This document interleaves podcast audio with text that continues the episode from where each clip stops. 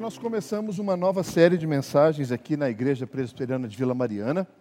E esse é o tema da série que vai nos acompanhar aí o mês de setembro. A série é o DNA da Igreja. E talvez você pense assim, mas Gustavo, o, o que, o que motivou o corpo pastoral a pensar numa série de mensagens como essa? Tendo em vista que a igreja de Vila Mariana tem 80 anos. Não é possível que a gente não saiba ainda qual é o DNA da igreja. É, eu concordo com você, não é possível. Mas, contudo, porém, entretanto, sempre a igreja do Senhor se renova. Quantos rostos eu estou vendo aqui nessa noite que eu não conheço o nome? Muita gente que eu não conheço o nome.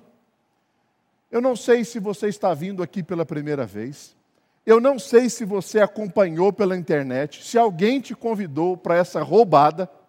Né? E você, meu Deus, o que eu estou fazendo aqui, Jesus? Né? Ele vai pedir para eu levantar, ficar de pé, falar meu nome, de onde que eu. Não vou, fica tranquilo. Fica bem tranquilo, nós não, nós não constrangemos ninguém aqui. Fica super tranquilo. A ideia é que sempre sempre a gente ajuste o foco da caminhada durante a caminhada.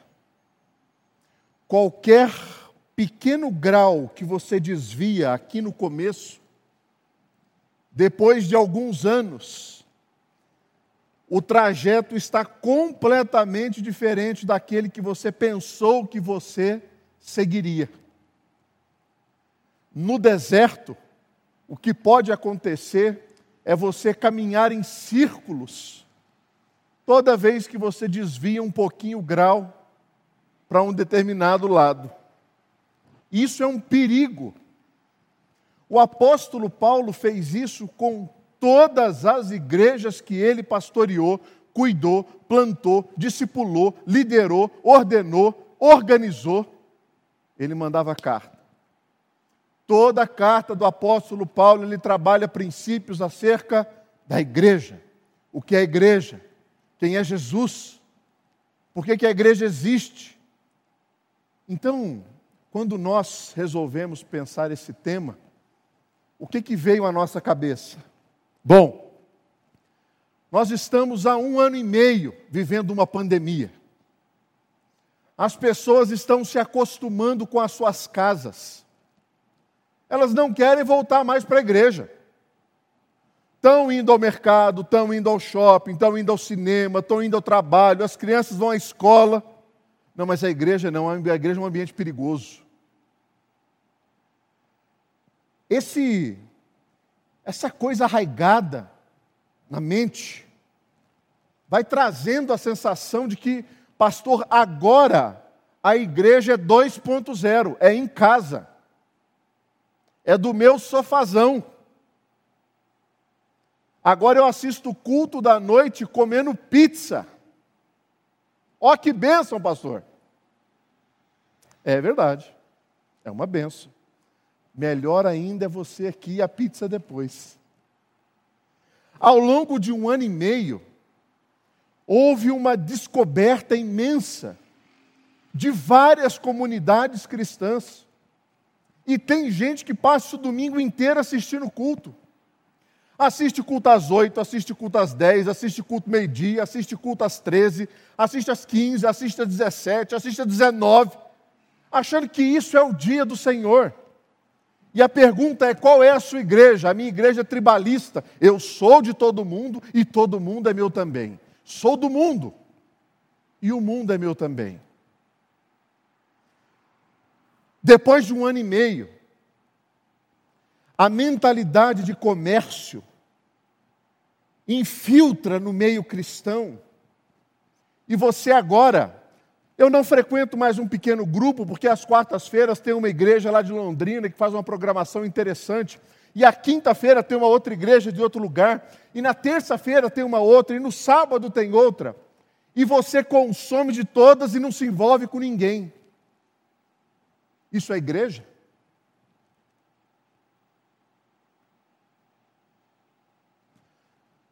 nós entendemos que esse assunto é importante, não porque a gente não saiba qual seja o DNA da igreja, mas porque depois de um ano e meio, a gente vai ajustar um pouquinho a rota da nossa caminhada, colocando uma boa bússola para nos orientar e para dizer para você o seguinte: a Bíblia está mandando a gente ir para cá, e é para cá que a gente vai. Esse é o nosso caminho. Vem com a gente. Quais são as mensagens que nós vamos ter ao longo dessa série de mensagens aí? Conseguimos projetar aí os nomes? Temos eles aí, Lara? Alguém consegue ler aí? Né? Eu não consigo ler daqui. Sossô, dá licença. Me acompanha aí. Hoje, dia 5, nós vamos falar sobre a sua origem e falaremos sobre o seu propósito. No próximo domingo, nós vamos falar sobre o tema membros e não consumidores no terceiro domingo à noite de setembro, o nosso assunto será membros e não espectadores. E no último domingo, preste atenção nessa data, no último domingo, nós falaremos sobre membros e não parasitas. Vou voltar aqui para o meu lugar. Qual é o propósito de vocês trabalharem isso, Gustavo? E por que você reforçou a questão do último domingo? Porque às vezes, aqui na Vila Mariana, a gente se orgulha de dizer o seguinte: puxa, vocês em momento nenhum falam de dinheiro durante o culto. É verdade. Isso não é um ponto muito positivo, porque dentro da vida do discípulo, o dinheiro faz parte da adoração. E isso é culto a Deus a maneira como eu lido com o meu dinheiro é culto a Deus. Então, nesse dia, no último domingo de setembro, nós vamos falar sobre o privilégio de você contribuir. Por que, que você está reforçando? Porque se você trouxer alguém aqui no último domingo de setembro, essa pessoa vai ouvir acerca do compromisso financeiro do discípulo de Jesus Cristo. Já estou avisando para que você tenha um mês para se preparar e para dizer assim: esse dia eu não vou levar ninguém na igreja porque eu não quero constranger ninguém. Ou esse dia eu preciso levar fulano de tal porque ele precisa ouvir. Tá bom? Então hoje o tema da nossa conversa é o DNA da igreja, a sua origem e o seu propósito. E o texto da leitura bíblica vai ser Mateus, capítulo de número 16, verso 13 até o versículo 20 e o texto diz assim: Indo Jesus para os lados de Cesareia de Filipe, perguntou a seus discípulos: Quem diz o povo ser o filho do homem? E eles responderam: Uns dizem João Batista, outros Elias, outros Jeremias e alguns dos profetas. Mas vós, continuou Jesus, quem dizeis que eu sou? Respondendo Simão Pedro: Tu és o Cristo o Filho do Deus vivo. Então Jesus afirmou: Bem-aventurado é irmão Barjonas, porque não foi carne e sangue que te revelaram, mas meu Pai que está nos céus. Também eu te digo que tu és Pedro, e sobre esta pedra edificarei a minha igreja, e as portas do inferno não prevalecerão contra ela. Dar-te-ei as chaves do reino dos céus. O que ligares na terra terá sido ligado nos céus. O que desligares na terra terá sido desligado nos céus. Então advertiu os seus discípulos de que a ninguém dissessem ser ele o Cristo. Ora comigo. Senhor, fale ao nosso coração nessa noite. Ajuda-me, ó Pai, com sabedoria, prudência, objetividade, relevância glorificar o teu nome por meio dessa palavra. Mas acima de tudo isso, Senhor, ajuda-me, Deus, ajuda-me a ter a ciência de que o Senhor deve aparecer, crescer e nós devemos diminuir. É o que eu te peço, em nome de Jesus. Amém e amém. Um exercício. Você que está em casa, você que está aqui, feche os seus olhos. Você tem um papel em branco e você tem uma caneta. Agora eu quero que você desenhe o que é igreja para você.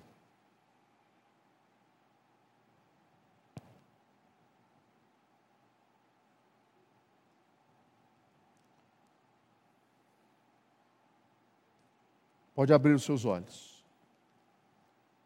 O que, que você desenhou? Você fez isso aqui?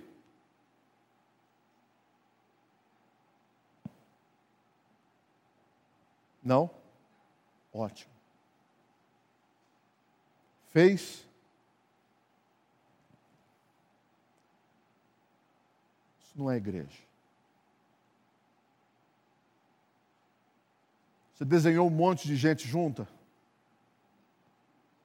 Isso é igreja. Isso é igreja. Dr. George Barna, no seu livro Revolução, ele diz o seguinte: não somos chamados para ir à igreja, nós somos chamados para ser a igreja. Ninguém é chamado para vir aqui ao domingo. Pastor, você acabou de chamar o povo para. Não. Eu estou chamando para eles serem igreja ao domingo, segunda, terça, quarta, quinta, sexta, sábado. Nós somos chamados para ser igreja. A melhor forma de sermos igreja é entendendo que a igreja, a igreja, ela é antes de mais nada uma comunidade de pessoas, um grupo de pessoas que pertencem um ao outro e todo mundo pertence a Deus. Isso é igreja. Esse é o propósito de nós sermos igreja. Qual é, pastor? Por que a igreja existe? A igreja existe exclusivamente, primordialmente, para a glória de Deus. É isso. Ok, Deus abençoe. Até semana que vem. Encerramos por aqui. Já foi dita a palavra. Está resolvido. Somos um grupo de pessoas que pertencem a outras pessoas, que todos pertencem a Deus. E esse povo é uma comunidade de adoradores que existem para a glória de Deus. Por isso nós somos igreja. Essa igreja, no ano que vem, completa 80 anos. E foi estabelecida nesse bairro para a glória de Deus. Jesus Cristo não falou muito sobre igreja. Ele falou em Mateus 16, depois ele fala em Mateus 18. E eu quero me dedicar aqui nessa noite a trabalhar com vocês aquilo que Jesus Cristo disse acerca da sua própria igreja, acerca do que ele estabeleceu como os princípios para essa igreja. Mas antes da gente entrar especificamente no texto, eu quero só pavimentar aqui uma avenida que, dentro da nossa perspectiva reformada, como assim reformada, Gustavo? Eu não estou acostumado com esse termo. É, existem vários tipos de eclesiologia. Existe uma eclesiologia pentecostal, neopentecostal, romana, reformada. Cada linha denominacional estabelece um princípio que ele entende ser o princípio bíblico para a igreja. Normalmente, a linha reformada, a linha pentecostal, a linha neopentecostal se esbarra em muitos pontos. A teologia romana, ela diferencia-se muito da nossa perspectiva reformada. Dentro da perspectiva reformada, a igreja cristã não surge em Atos capítulo 2, e nem Mateus capítulo 16, e nem Mateus capítulo 18, nas palavras de Jesus. Onde surge então a igreja na palavra de Deus? Em Gênesis. Gênesis? Sim, em Gênesis. Mas lá não tem o termo igreja. Pastor, isso que você está fazendo é um anacronismo. Você está atribuindo um princípio a uma outra época. Nós fazemos parte de uma teologia da aliança. Nós cremos na teologia do pacto. E o pacto no Antigo Testamento mostra Deus criando Adão e Eva como sendo a primeira comunidade de adoradores, dando para eles uma função, uma função de glorificá-lo por meio da vida, por meio da sua existência. Por isso que Deus diz para eles: Eu quero que essa comunidade cresça, eu quero que essa comunidade se desenvolva. Então multipliquem os adoradores, para que eles me adorem. E dentro dessa perspectiva, a igreja nasce. Só que um pouquinho depois, nós temos o pecado. O pecado provoca a cisão dos adoradores com o adorador, com o ser a ser adorado. Dos adoradores com o Deus a ser adorado.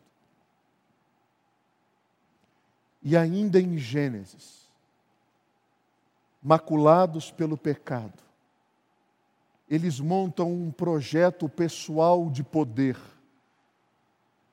e desenvolvem a primeira construção, que é um projeto falido chamado Babel. Não mais de espalhar, mas de se ajuntar. Em Gênesis, Deus traz uma promessa para um homem chamado Abraão e diz para ele: Eu farei de você uma grande nação de adoradores. Não confunda adoração com música, por favor. Não confunda. A música faz parte de um aspecto muito maior que a adoração. Ela está lá presente. Mas adoração é muito mais do que isso. Esse homem acredita na promessa, mas ele não vê a promessa. Ele não vê a promessa da terra, ele não vê a promessa do povo, ele não vê a promessa da multidão, ele não vê a promessa da formação desse chamado Israel de Deus, dessa aliança do pacto. Moisés vê um pedaço. E aquele homem que é levantado no Egito liberta o povo e faz a condução dos escravos para os adoradores na terra prometida. Gustavo, eu ainda não estou entendendo a ligação disso com o Novo Testamento. Calma, a gente chega lá. Qual é o propósito? Adorar a Deus. Nesse meio tempo, a terra estava povoada. Vários povos, várias línguas, várias nações, diversas percepções de divindades, mas Deus mantém a sua aliança com um povo, o Israel de Deus. Deus coloca esse povo num local estratégico Deus abençoa esse povo nas batalhas. Deus abençoa esse povo nas riquezas. Deus abençoa esse povo nas conquistas. E o povo constantemente esquecendo do seu papel principal de adorador. E aí levantam-se os reis, os juízes e os profetas homens que deveriam representar o governo de Deus sobre o seu povo, os reis, e representar o próprio Senhor na equidade, na generosidade, na sabedoria, na administração. E muitas vezes não representavam. Se você já leu alguns livros da Bíblia, primeiro e segunda Crônicas, livro dos reis, você vai ver que muitas vezes depois de um nome de um rei, vem logo em seguida assim: e fez o que era mal perante o Senhor. Ou, e fez o que era bom perante o Senhor. Os profetas eram aquelas pessoas indesejadas. Os profetas eram os chatos de galocha. As pessoas que não eram bem-vindas na corte do rei. Por quê? Porque quando o profeta entrava, o rei já baixava a cabeça, meu, que que eu fiz? Lá vem e vinha. Sem dó, vinha. Como veio para Salomão, como veio para Davi, como veio para Roboão, como veio para Jeroboão, como veio para todos os, de, os reis. Reis, profetas e sacerdotes as três características de princípios estabelecidos por meio de funções distintas para cuidar e governar o Israel de Deus. Passa-se o tempo. Israel levanta, cai, levanta, cai, levanta, cai. Deus diz: basta vem o exílio. Anos de exílio. Vamos dar uma nova chance. Deus usa Neemias para reconstruir a terra prometida e trazer de volta o senso de povo de Israel de Deus. Os anos se passam, a profecia se cumpre em Jesus. Ele é o rei, ele é o sacerdote, ele é o profeta. Os três ofícios encarnados na pessoa de Jesus. E depois de Jesus Cristo, o Israel de Deus se transforma agora em igreja de Deus. E essa igreja, que herdou a promessa, que herdou os ofícios, que herdou as heranças, que herdou a responsabilidade, hoje está reunida no dia 5 de setembro de 2021, na Rua Vergueiro, 2407, às 7 horas e 50 minutos, aqui. Esta é a igreja que você faz parte, que começou em Gênesis e que agora está aqui.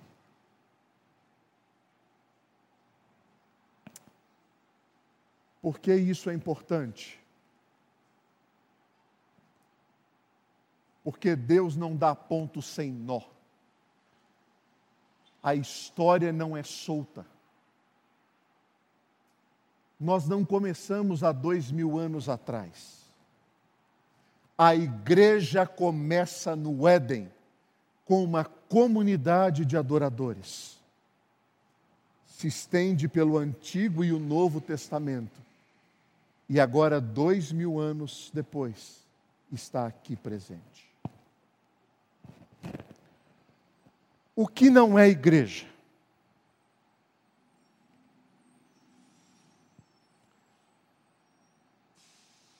Esse prédio não é uma igreja. Os tijolos colocados aqui não são santos. Santos em que sentido? Eles não são ungidos. Se algum dia essa igreja for derrubada, eles podem usar essa estrutura para outras coisas. Porque eu não sei se você viu, o tijolinho é muito bonito. Se não viu, depois do culto, passa no salão social. Dá uma olhada numa parede que foi feita lá. Uma parede histórica da igreja. Linda. O que não é igreja? A igreja não é simplesmente um ambiente de socialização para você encontrar aqui a sua Rebeca ou o seu Isaac. Pastor, mas bem que podia, né? É verdade, bem que podia. Mas não é só isso. É mais do que isso. A igreja não é um local onde você se torna membro, paga uma taxa e tem direitos. Não. Isso aí você faz no Sírio, isso aí você faz no Banespa, isso aí você faz em outros lugares. Aqui não. Aqui não é lugar disso. Pastor, a igreja é só um local para a gente se reunir? Também não. Pastor, a igreja tem CNPJ, então é uma empresa. Não! Não é. Não administramos como? Não somos. Somos uma comunidade de adoradores criadas por Deus em Gênesis com o princípio de multiplicar os adoradores.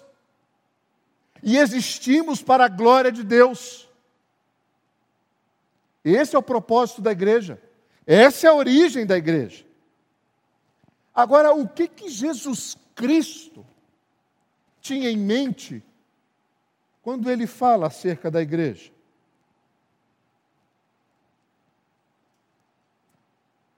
Jesus fala acerca da igreja e ele traz para nós uma realidade. Versículo 17 de Mateus 16. Ele diz assim: Simão Barjonas, não foi carne e nem sangue que revelaram isso para você. Isso que? Tu és o Cristo, o Filho de Deus vivo. Mas meu Pai, que está nos céus. A igreja tem uma marca da sobrenaturalidade. Nós não somos meramente institucionais existe uma marca da igreja que é da sobrenaturalidade. E essa marca só existe porque o Pai revela. Quem foi que disse para Pedro o que ele disse? Quem desvendou os olhos de Pedro para ele não olhar para Jesus mais como o filho de José, o filho de Maria, um carpinteiro, e dizer para ele: Ah, você é o carpinteiro. Não, você é o Cristo. Cristo não é o sobrenome de Jesus, irmãos. Cristo é o atributo, o Salvador. Você é o Cristo, você é o Salvador, o Filho do Deus vivo. Essa escama só cai quando Deus faz assim, ó tira e diz: Veja, e agora eu vejo. Somente Deus pode revelar a marca da sobrenaturalidade da igreja. Essa revelação vem do Pai. Por isso, só pode se tornar membro desta igreja invisível, não visível, invisível, se o Pai mostrar para você quem é Jesus. Senão, você vai passar o resto da sua vida admirando um lunático e mentiroso, dizendo que era filho de Deus e você não acredita que ele seja, e dizendo que ele voltará e você não acredita nem que ele veio, quanto mais que ele voltará. Mas ele foi uma pessoa importante, dividiu a história antes e depois dele. Toda vez que eu falo a data do meu aniversário, eu de certa maneira professo. Professo o quê? Que eu vivo no ano 2021, que depois da vinda de Jesus Cristo. Mas crer mesmo, eu não creio. Por isso que é uma marca da sobrenaturalidade. A igreja nos lábios de Jesus só tem um dono. Versículo 18. Também te digo que tu és Pedro, e sobre esta pedra edificarei a igreja de Pedro, a igreja do Gustavo, a igreja de quem? Não ouvi. A igreja de Jesus, a minha igreja, Jesus está falando. A igreja só tem um dono. Um dono. Pastor, não é você? Graças a Deus, não. Não é o conselho? Graças a Deus, não. É o Supremo Concílio da IPB? Graças a Deus, não. É Jesus. Ele é o dono da igreja. A igreja pertence a Ele, porque Ele comprou com seu sangue, Ele pagou, é dele. Ele adquiriu, é dele. Pastor, mas historicamente a igreja sofre com gente que acha que é dono da igreja. É verdade. É porque não entendeu ainda que a igreja não é dele e não é dela, é de Jesus. E por ser de Jesus só tem um dono. Pastor, não posso comprar uma cotinha da igreja? Não dá. Nem uma participação pequenininha? Não. Pastor, meu dízimo é gordo. E daí? Não dá. Ele não divide a igreja dele com ninguém. É dele. Nas palavras de João Batista, ele disse assim: quando falaram para João Batista assim: João, tem um monte de gente deixando de seguir você para seguir a Jesus. Você não vai fazer nada? E ele falou assim: Quem tem a noiva é o noivo. A noiva é do noivo.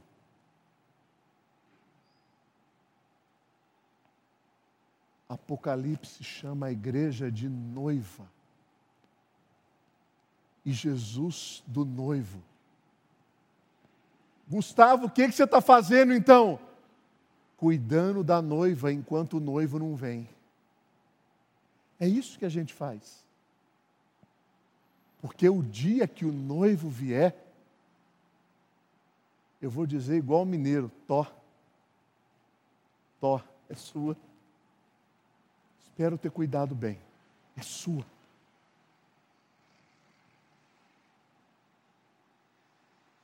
E vocês? Nós somos os amigos do noivo, que cuidam da noiva, enquanto ele não vem.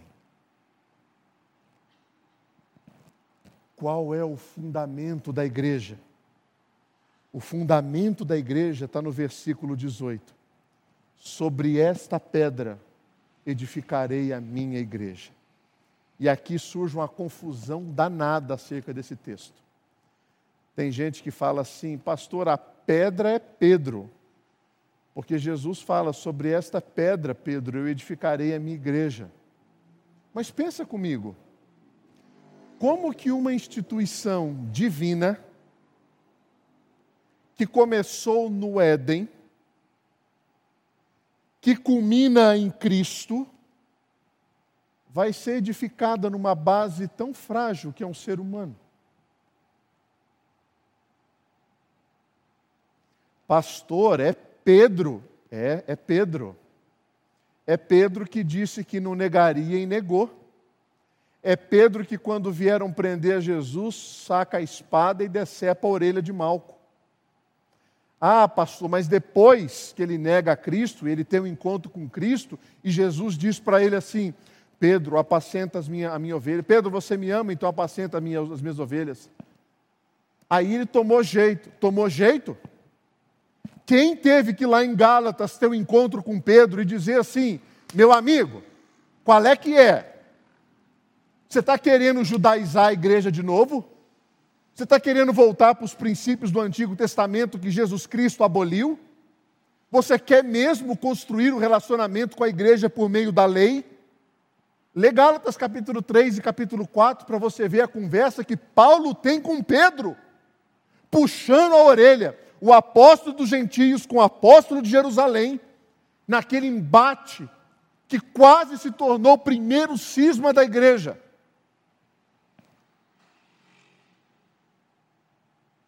Pedro já era reconhecido como pastor de Jerusalém. E Paulo teve que ir lá puxar a orelha dele. Gustavo, que pedra é essa então? é a confissão de Pedro, é a pedra. É a fala de Pedro, quando ele diz: Tu és o Cristo, o Filho do Deus vivo. Essa é a pedra que lá em 1 Pedro, capítulo de número 2, versículos 4 a 8, ele diz: Tem esse texto, Lara? chegando-vos para ele a pedra que vive, rejeitada pelos homens, mas para Deus eleita e preciosa. Também vós mesmos, como pedras que vivem, sois edificados casa espiritual, para ser de sacerdócio santo, para oferecer de sacrifícios espirituais agradáveis a Deus, por intermédio de Jesus Cristo. Pois isto, isso está na Escritura Eis que ponho em Sião uma pedra angular, eleita, preciosa. Quem nela crer não será de modo algum envergonhado. Para vós outros, portanto, os que credes, é a preciosidade. Mas para os descrentes, a pedra que os construtores rejeitaram, essa veio a ser a principal pedra angular. Eu já falei sobre pedra angular é aquela pedra mais reta, com um ângulo correto, que é assentada no início de uma obra e que vai dar a condução de toda a construção. Que pedra é essa que Pedro está dizendo? Jesus Cristo. Ele é a pedra. E quem edifica a igreja? Mateus 16, versículo 18.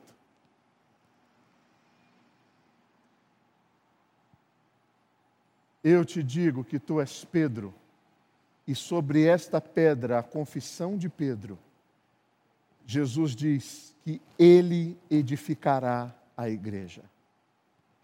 Ele é que edifica a igreja. Eu edificarei a igreja. Pastores chegam e vão, presbíteros chegam e vão, diáconos chegam e vão, e o ano passado a gente viu que eles vão mesmo, e vão com força para o interior.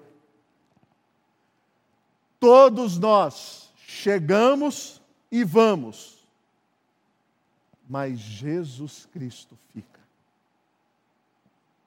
Ele fica, ele cuida, ele edifica, porque a igreja é dele é aquela frase que o apóstolo, diz, o apóstolo Paulo diz em 1 Coríntios 3,6. Eu plantei, Apolo regou, mas é Deus quem dá o crescimento. Lembrem-se, nós estamos trabalhando sobre o DNA da igreja, a sua origem e o seu propósito. A origem é essa E qual é o propósito, Gustavo? Você já falou, glorificar a Deus, é verdade. Nos lábios de Jesus, essa igreja também tem outros propósitos. Qual, quais são? O primeiro deles, ele diz aí também no versículo 18: E as portas do inferno não prevalecerão contra ela. A missão da igreja possui um caráter de confronto. Olha para mim. A missão da igreja nos lábios de Jesus não é uma missão pacificadora. Nós somos plantados no mundo por Deus para adorá-lo, mas nos lábios de Jesus, essa missão envolve confronto. Pastor, vamos pegar as nossas armas agora. Não é esse confronto. Ele está falando de um confronto espiritual. Nós lidamos com verdades estabelecidas por Deus. Olha que interessante. A Bíblia, ela não diz para mim como eu devo organizar contabilmente a minha empresa. Ela não fala. Ela não fala de entradas e saídas, ela não fala de saldo devedor, ela não fala de recibo, ela não fala de nota fiscal, ela não fala. A Bíblia não fala para mim da maneira como eu devo dirigir segundo o código de trânsito.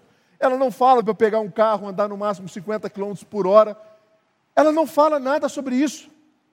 Está fora do escopo da palavra de Deus. Mas algumas coisas ela me fala. Ela me fala como eu devo me comportar como homem. Isso ela me fala. Ela fala para você, mulher, como você deve se comportar como mulher. Isso ela fala. A Bíblia fala acerca de relacionamentos sexuais que são aprovados por Deus e que não são aprovados por Deus. Isso ela fala. Ela fala sobre a maneira como você deve criar os seus filhos, educar os seus filhos. Isso ela fala.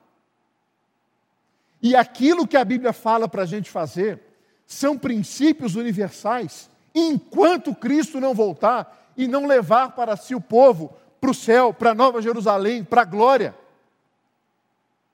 E os princípios que nós vemos estabelecidos nos dias de hoje confrontam vilmente a palavra de Deus, a família, a sociedade, o casamento, a criação de filhos, a sexualidade, o governo. E Jesus Cristo falou: a minha igreja que eu vou edificar, ela vai entrar em confrontos espirituais. E esses confrontos espirituais, por ser a minha igreja, ela vai vencer. Amém? Amém. Pastor, que vitória é essa da igreja? É que ela nunca vai deixar de existir. Nunca. No céu, nós seremos igreja.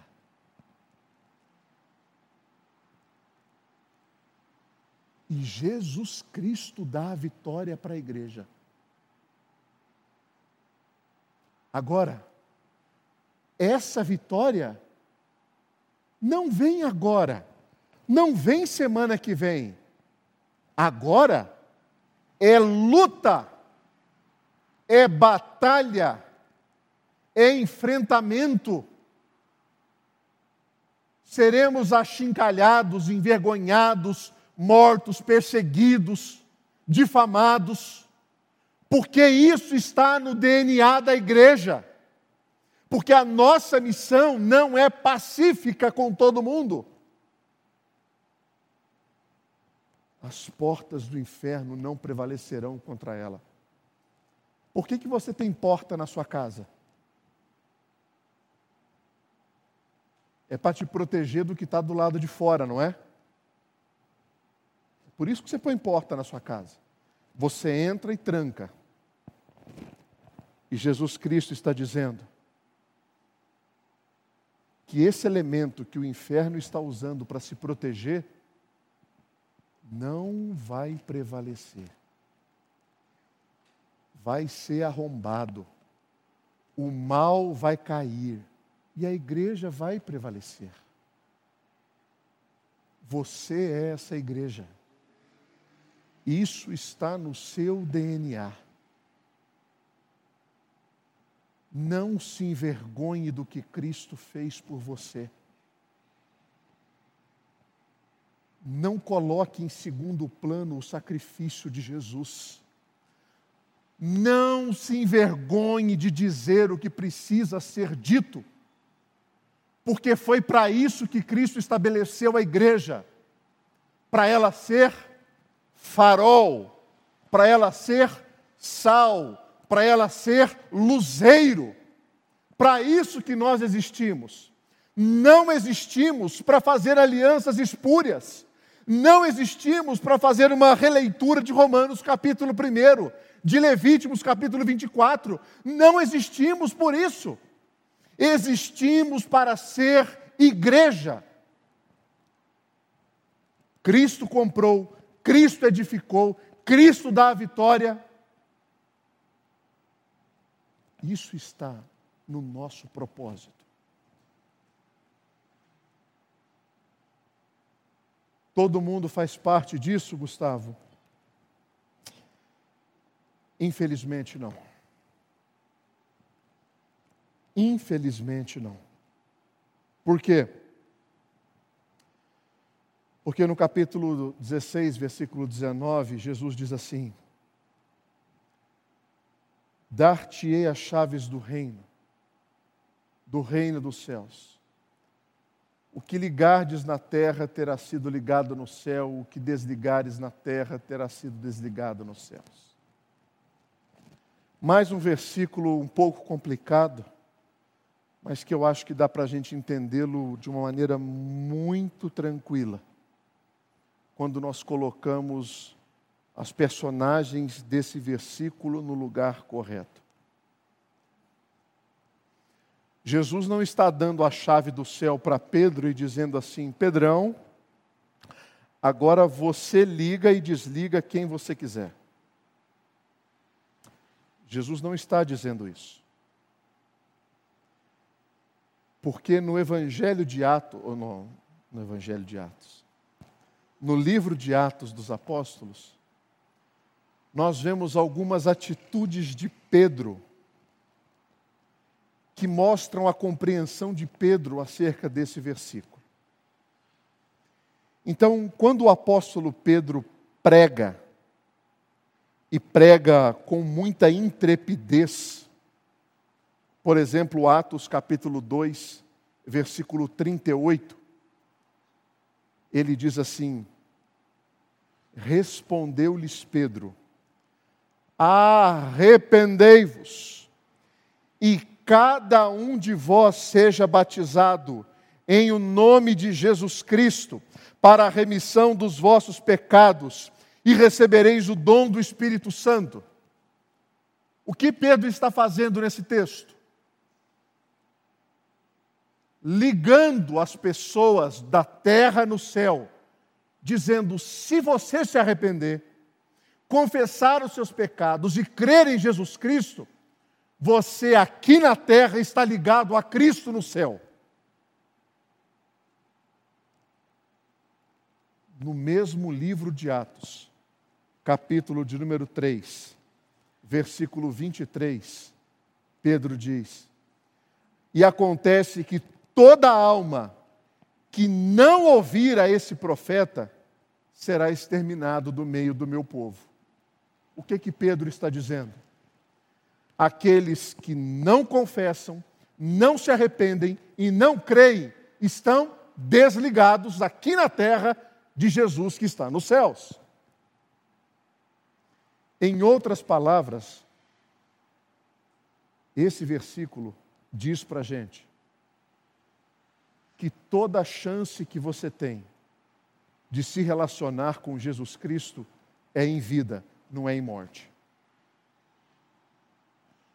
Toda a possibilidade de relacionamento sua, seu com Jesus, é agora, não é depois. Se você, ao sair dessa igreja, não souber para onde você vai depois que você morrer, pense nisso enquanto você está vivo. Porque depois que você morrer, ou você está ligado, ou você está desligado de Cristo.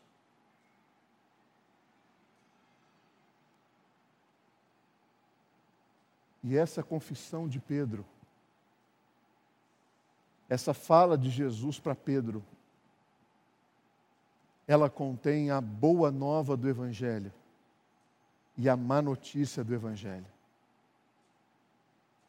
Qual é a boa notícia, Gustavo? É que a igreja de Deus é o local para aqueles e aquelas que se arrependem dos seus pecados. Arrepende, deixa, confessa Jesus Cristo. Se ele se tornar o seu salvador pessoal, se ele deixar de ser aquela figura histórica que você construiu ao longo de toda uma vida, de uma religiosidade por meio dos seus avós, dos seus pais, e que hoje não se encaixa dentro do seu padrão de vida, pense onde você vai passar a sua eternidade. Porque nós, como igreja, continuamos anunciando que Jesus Cristo morreu para perdoar os pecados da igreja dele. E a igreja dele, como ele mesmo disse, é composta de ovelhas de outros apriscos, irmãos. De outros apriscos. Não é só desse que a gente vê, não. E qual é a má notícia do Evangelho? A má notícia do Evangelho é que se você não se arrepender dos seus pecados, o que está reservado para você é o desligamento de Cristo e, consequentemente, a condenação eterna. Gustavo, não é uma mensagem bonita. É verdade.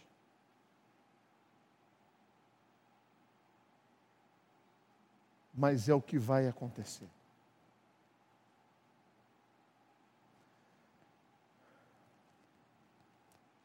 Aqueles que são religados são chamados à comunhão para viver na igreja de Jesus Cristo. Aqueles que foram ligados com Cristo no céu são chamados de corpo, de videira, de membros, organismos vivos que fazem parte de algo maior.